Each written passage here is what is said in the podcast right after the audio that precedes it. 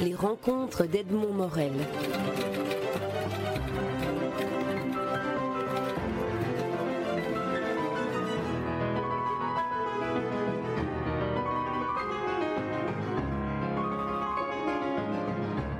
Stéphanie Janicot, vous publiez un roman, votre dernier roman paru chez Albin Michel, Que tous nous veuillent absoudre est le titre. Alors, le, titre est un extrait de, la ballade des, pendus de François Villon, dont le vers complet est Priez Dieu que tous nous veuillent absoudre. Voilà, d'où l'ellipse euh, qu'il y a dans, dans le titre. Car, parce qu'on m'a fait la remarque, et pourquoi euh, veuille est au singulier? Parce que c'est tous. Eh bien non, c'est pas tous. C'est tous qui veulent l'absolution, et c'est Dieu qui absout tous ma question était pourquoi avez-vous escamoté Dieu dans votre, dans votre récit pour le remplacer par un petit prophète borgne euh, du Kosovar qui est un petit personnage complètement euh, euh, magnifique, très, très intrigant? Alors, c'est pas tellement moi qui ai escamoté Dieu, hein, c'est la société qui l'a escamoté. J'y suis vraiment pour rien. Et dans cette société française, laïque, très laïque, on est un des rares pays très laïques au monde, ben, forcément, il a été remplacé par d'autres types de croyances et les gens ont quand même besoin de sens et ils ont quand même besoin de, de croire en quelque chose, en une transcendance. Et forcément, euh, quand le petit prophète euh, débarque sur la place et commence à tenir un discours bizarre, très beau d'ailleurs, bien au-dessus de ce qu'il pourrait euh, y avoir dans la bouche d'un enfant de son âge, et eh bien forcément les gens s'interrogent. Alors, on va dire quelques mots de l'histoire quand même pour que euh, les auditeurs qui n'ont pas encore lu euh, votre livre, mais que j'invite d'ores et déjà à, le faire au plus vite. Le, roman est en fait un roman qui est, situé dans un espace clos, qui est cette place de la Contrescarpe, avec une série de personnages dont le principal, la narratrice, s'appelle Sarr. C'est une ancienne, enfin c'est une reporter de guerre qui, était, qui est une rescapée d'un attentat. Alors ce, personnage-là, vous l'avez, vous l'avez construit comment? Comment est-ce que vous le, raconteriez? Alors, il était, comme c'est beaucoup un livre sur la représentation du monde et de la guerre et de la violence, il était important que Sarr euh, soit quelqu'un qui concourt à cette représentation du monde. Donc le journalisme est une forme de représentation du monde. On croit que le journalisme c'est le réel, mais enfin c'est rien d'autre quand même que un, filtre entre nous et le monde. Et le filtre c'est la presse et le journalisme. Et c'est jamais neutre. C'est-à-dire selon ce qu'on va raconter, selon les gens qu'on va aller interviewer, forcément on va influencer l'opinion dans un sens ou dans un autre. Donc voilà, c'était important pour moi euh, que ça qui est finalement, euh, qui catalyse une grande partie, parce que maintenant elle devient observatrice de, des, interrogations humaines, a eu ce rôle et a eu cette fonction. Et c'est aussi sur cette fonction qu'elle va s'interroger. Elle est non seulement journaliste, mais elle a été reporter de guerre. C'est-à-dire que c'est une femme qui est très jeune femme quand elle commence son métier avec son mari, plus âgé qu'elle, Solel. Elle se trouve sur le terrain. Donc elle est en prise à la réalité la plus brutale qui soit, la violence euh, des guerres, et elle doit en témoigner. Oui, bah c'est le propre de journaliste. vous auriez pu choisir un journaliste chroniqueur, euh, essayiste. Ah, oui. Euh, non, mais c'est un euh, livre sur la guerre. Hein. C'est quand même un livre sur la violence. C'est un livre sur la manière dont on, représente ces choses-là en France. Et surtout, dont on fait l'opinion. Puisque, enfin, si on regarde bien, personne ne connaît rien à ces guerres, puisque franchement, on n'y est, pas, personne n'a vécu la guerre, enfin, hormis des personnes qui sont maintenant très très âgées ou les immigrés qui, eux, ont vécu dans des pays en guerre. Donc on ne connaît rien à la guerre, mais si vous demandez l'avis des gens autour de vous, ils ont forcément un avis une opinion. Ils vous diront, ça c'est les bons, ça c'est les méchants, moi je sais comment il faut faire, il devrait faire ceci, il devrait faire comme ça. Donc finalement, comment des gens qui n'y connaissent rien peuvent avoir une opinion. Bah, c'est juste parce que d'autres personnes qui font le, métier de SAR, ils sont allés et ont raconté. Alors Sarr, qui a été victime d'un attentat, est handicapée, elle a une jambe qui est, quasi paralysée, mais qu'on a, qu'on a pu sauver malgré tout, se trouve malgré tout confinée euh, dans un endroit qui est son appartement, qui donne euh, sur la place de la Contrescarpe. Et là, vous avez placé toute une série de, personnages comme dans un théâtre. Et d'ailleurs, Sartre euh, envisage d'écrire du, théâtre. Alors, le, théâtre, c'est quoi dans la construction romanesque pour vous?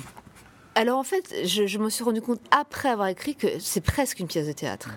Et euh, ça ne m'étonne pas parce que d'abord j'aime énormément le théâtre et la manière dont les choses se construisent au théâtre, justement cette unité de lieu est presque, en l'occurrence, unité de temps, même si bon, il, se déroule quand même, c'est très linéaire, ça se déroule sur deux mois.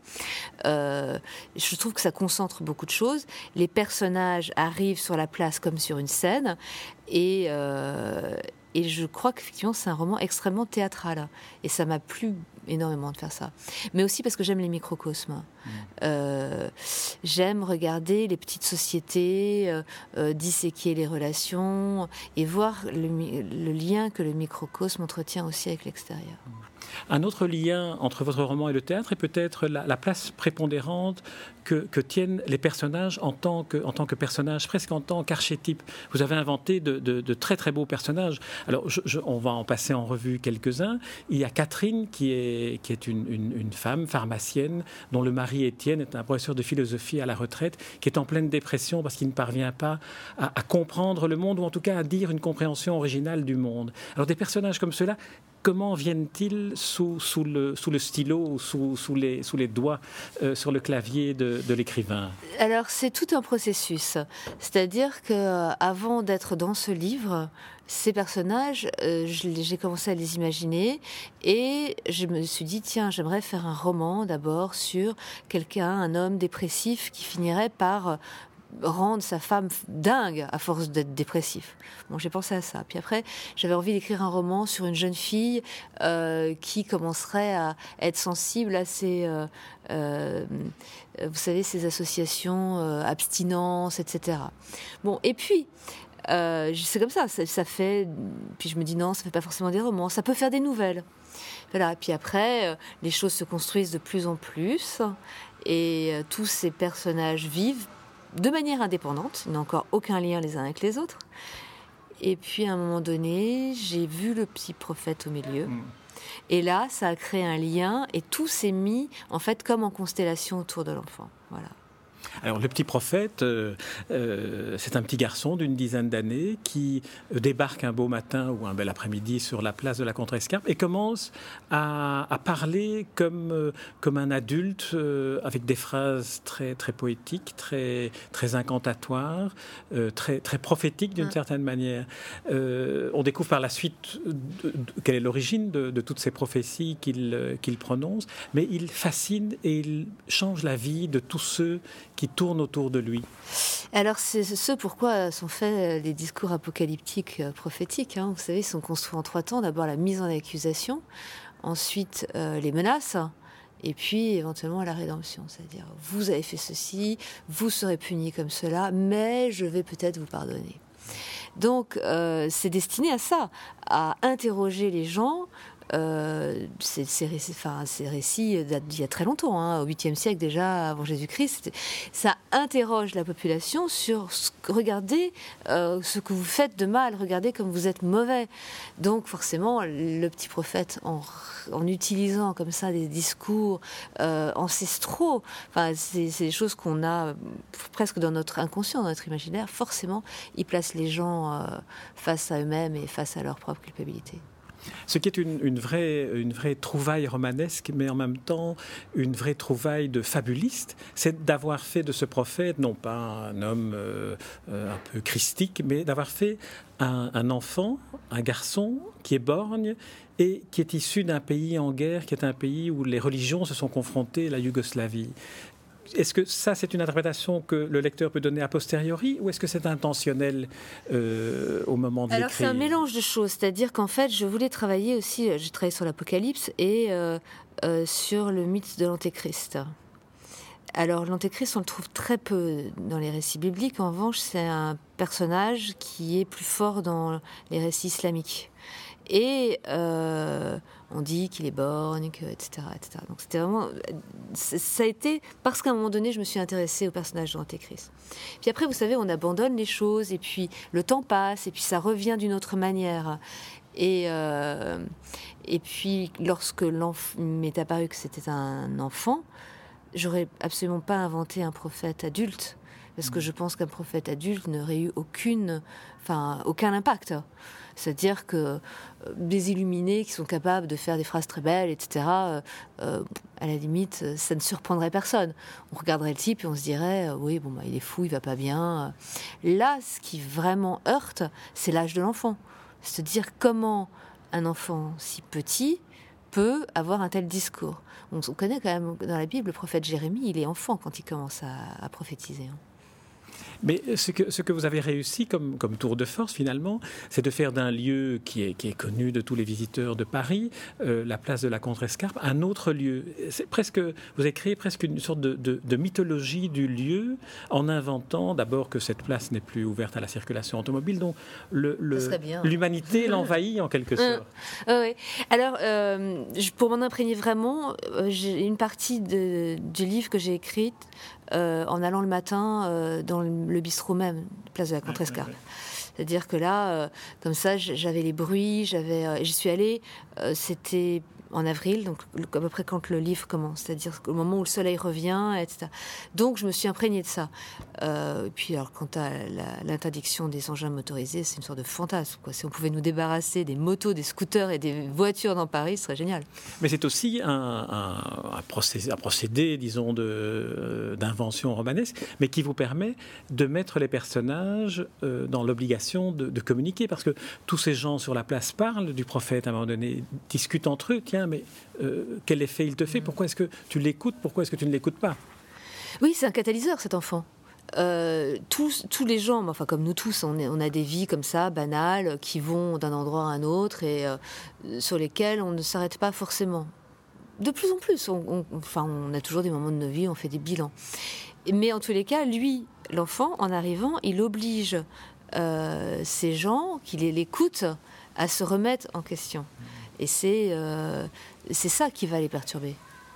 Il y a deux autres personnages dont, j'aimerais que, vous me racontiez comment vous les avez, vous les avez inventés à travers deux, deux scènes qui sont pour moi des scènes d'anthologie. La première, c'est au moment de l'hospitalisation de Sahar. Euh, son, son amie, enfin l'ancienne, l'ex-femme de son, de son mari, vient lui rendre visite tous les jours pour lui donner à manger à l'hôpital alors qu'elle en a pour au moins un an d'hospitalisation. Et vous avez fait de, cette, de cette euh, habitude qu'elle a pris euh, un geste de, non seulement de charité, mais en plus c'est une sorte de, de, de, sauvetage de la, de la personne. Ça lui redonne du sens. Et alors elle entre dans la chambre d'hôpital chaque jour en disant alors quoi de neuf? Mais oui, alors ça c'est franchement, ça m'est venu en écrivant. C'est-à-dire que la relation, cette très belle relation qui existe euh, entre Catherine et Sarah, ça, elle est initialisée dans d'autres de mes livres. C'est-à-dire que j'aime ce côté solidarité féminine. Mmh. Et puis, euh, donc, et, Catherine est quelqu'un qui est extrêmement dévoué et elle est la, seule personne finalement que Sarah est désormais. Et puis, je sais pas, ça m'est venu comme ça le quoi de neuf. Et c'est ça qui va sauver Sarah. C'est-à-dire que au début, elle maugrait. Bah, évidemment, en quoi de neuf, je suis coincée, euh, je bougerai plus jamais, j'ai perdu rien, je suis veuve, bref. Et donc, euh, elle ne pourrait que se mettre à pleurer et ne rien répondre. Et en fait, elle, elle, apprécie quand même ce que fait Catherine. Elle se dit, c'est quand même incroyable ce que fait cette femme. Et donc, elle veut lui faire plaisir. Et pour ça, elle va chercher chaque jour un truc nouveau à lui raconter. Donc forcément, elle s'éveille à la vie. Elle est obligée de chercher un truc. L'infirmière a dit ceci, et donc tous les jours, elle trouve un truc neuf. Et c'est ça qui progressivement lui fait remonter par palier euh, le seuil de l'existence. Alors ça, c'est non seulement une trouvaille romanesque très, très empathique et très, très émouvante, mais en plus, ça doit être un, nouveau processus thérapeutique qui doit être très ah, efficace. Alors, la deuxième scène que je voudrais évoquer avant, avant d'arriver au terme de cet entretien, c'est la, la cette séquence où Samuel, le, beau-fils de Sarah, lui propose de lui faire un enfant. Et là, c'est une sorte de, cadeau merveilleux de vie qui est, fait. C'est une toute petite séquence dans, le roman, mais qui, situe immédiatement une, relation d'une générosité inouïe. Alors, euh, Samuel, oui, ils sont très proches en âge, parce qu'elle avait 20 ans quand elle a rencontré son mari, Samuel avait 15 ans, c'est le fils de Catherine. Donc il est aussi bon et merveilleux que sa mère. Hein. Et en fait, euh, Samuel sait, parce que Solène le lui a dit, qu'avant de partir pour leur dernier reportage, ça devait être leur dernier reportage, parce que Solène avait dit on va faire un enfant. Donc ça, Sarah n'a jamais parlé. Évidemment, pendant les deux années où elle a été à l'hôpital, elle n'a jamais ouvert la bouche sur le sujet. Mais maintenant qu'elle commence à redevenir mobile, Samuel, lui, a passé du temps à cogiter. Il se dit, qu'est-ce que je peux faire pour que ma belle-mère, elle retrouve du goût à la vie? Elle retombera pas amoureuse, je la connais, parce que franchement, c'était mon père, l'homme de sa vie. Euh, elle va approcher de la quarantaine, elle aura jamais d'enfant si on ne le fait pas maintenant. Et donc il se dit, voilà, je te propose tu voulais un enfant, je te le fais. C'est une très belle proposition. Maintenant, Sarr est, je dirais, plus responsable quand même que ça. C'est-à-dire qu'elle va aussi s'interroger sur pourquoi elle n'a jamais fait d'enfant jusqu'à présent, pourquoi elle a vécu comme elle a vécu, et se rendre compte qu'elle n'était pas seulement prise dans le tourbillon du monde, mais c'est aussi des choses qu'elle a voulu. Stéphanie Janico, on est au terme du temps euh, qui est imparti pour ce livre, mais ça laisse du temps aux auditeurs pour se plonger dans, sa lecture. Alors, je, terminerai en citant la, phrase que vous mettez en épilogue, une phrase du philosophe Kant, sur lequel euh, Étienne, euh, le, personnage professeur de philosophie, essaye d'écrire un livre.